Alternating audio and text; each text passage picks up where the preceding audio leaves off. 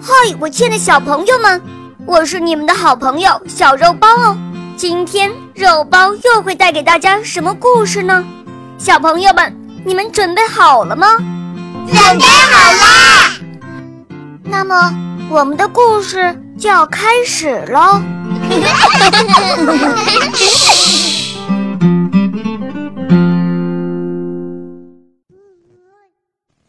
一群二溜子。播讲：肉包来了。有一次，公鸡对母鸡说：“现在正是核桃成熟的时候，我们要趁着松鼠还没有把核桃全部吃完，赶紧进山吃个够去。”“哦，对呀，对呀。”母鸡答道，“走吧，我们可以好好的享受享受了。”于是，他们就上了山。而且因为天气晴朗，一直在山上待到天黑。不知道他们究竟是因为吃多了撑着了，还是因为他们突然变得心高气傲起来，他们竟然不愿意步行回家。公鸡用核桃壳做了一辆小汽车，车子做好了之后，小母鸡坐了上去，对公鸡说：“你只管在前面拉车吧。”呃，让我拉车，公鸡嚷嚷了起来。哼，我宁愿步行回家，也不愿意拉车。不行，我绝不答应。要我坐在车上当个车夫还可以，可是要我拉车，这根本就不可能。就在他们这样争论的时候，一只鸭子嘎嘎嘎地叫着，对他们说：“哎，你们这两个小偷！”是谁同意你们上我的核桃山的？嗯，哼，给我等着！我要让你们吃一些苦头。他说着，便张开了阔嘴，向公鸡扑了过去。但是公鸡并非等闲之辈，毫不示弱地向鸭子反击，对着鸭子猛踢猛蹬，弄得鸭子只好低头求饶，并且愿意接受惩罚。给他们拉车，于是小公鸡坐在车夫的位子上，高高的叫了一声：“鸭子，尽量给我跑快一点，听到没有？”接着，小车便飞快地向前驶去。他们走了一程后，遇到两个赶路的，一个是打头针，另外一个是缝衣服的针。停一停，停一停！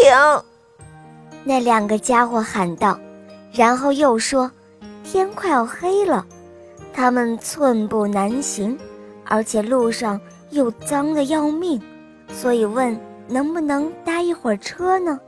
他俩还说，他们在城门口裁缝们常去的酒店里喝啤酒，结果待得太晚了。由于他俩都骨瘦如柴。占不了多少位子，公鸡便让他们俩上了车，条件是要他们保证不踩到他和母鸡的脚。天黑了很久以后，他们来到了一家旅店前，他们不愿意在黑夜里继续赶路，再加上鸭子的脚力又不行，跑起来已经是左摇右摆。他们便进入了店里。旅店的主人起初提出了许多异议，说什么店已经住满了，而且他觉得他们不是什么高贵的客人。可他们说了很多好话，说要把小母鸡在路上生的鸡蛋给他，还把每天能生一只蛋的鸭子留给他。于是那个店主。终于答应让他们在店里过夜了。第二天的早晨，天刚蒙蒙亮，大家都还在睡梦中，公鸡却叫醒了母鸡，取出那只鸡蛋，把它啄破了，和母鸡一起把蛋吃进了肚子，接着把蛋壳扔进了火炉中，然后。他们来到还在沉睡的缝衣针旁，抓住他的脑袋，把它插进店老板椅子的坐垫中，又把大头针插在店老板的毛巾里。做完这些事情之后，公鸡和母鸡便飞快地逃走了。鸭子因为喜欢睡在露天，所以晚上它一直待在院子里，没有进屋子。他听到公鸡和母鸡逃跑了，心里万分的高兴。他找到一条小溪，顺着它游了下去。这种旅行的方法当然要比拉车快很多了。几个小时之后，店老板才起来。他洗了洗脸，准备用毛巾去擦一擦，结果大头针从他的脸上划过，在他的脸上留下了一道深深的血印。他走进厨房，想点燃烟斗，可是当他走到火炉旁时，鸡蛋壳从火炉里蹦了出来，碰到了他的眼睛。哎呦，今天早晨好像什么都跟我过不去呀！他说着，同时气呼呼地在他爷爷留给他的椅子上坐了下来。可他立刻又跳了起来，而且叫嚷着：“哎呦，哎呦！”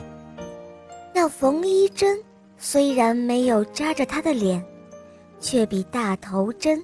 扎得更加厉害。他现在真的气坏了，不由得怀疑起昨天很晚才住进来的那些客人。他去找他们，结果呢，发现他们早已经逃得无影无踪了。于是他发誓说，他的店里今后绝不再接待任何的二流子。因为这帮家伙吃的多，不付一分钱，而且还忘恩负义的对你做恶作剧。亲爱的小朋友们，今天的故事就讲到这儿了。更多精彩的故事，请关注我们的微信公众号，请搜索“肉包来了”，加入我们吧。我们明天再见哦，拜拜。